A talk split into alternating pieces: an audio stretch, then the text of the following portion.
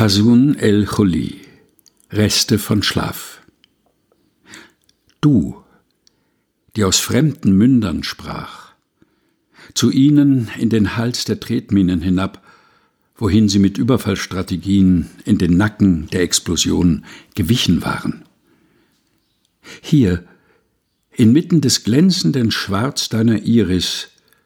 wo das unsichtbare Zischen der Zündschnur entflammt war, verbleibt die Hoffnung,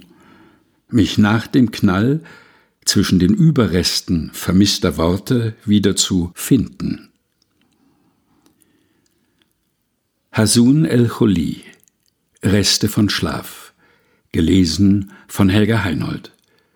aus dem Mitlesebuch 144 Jetzt bleiben Fragmente erschienen im Afeier Verlag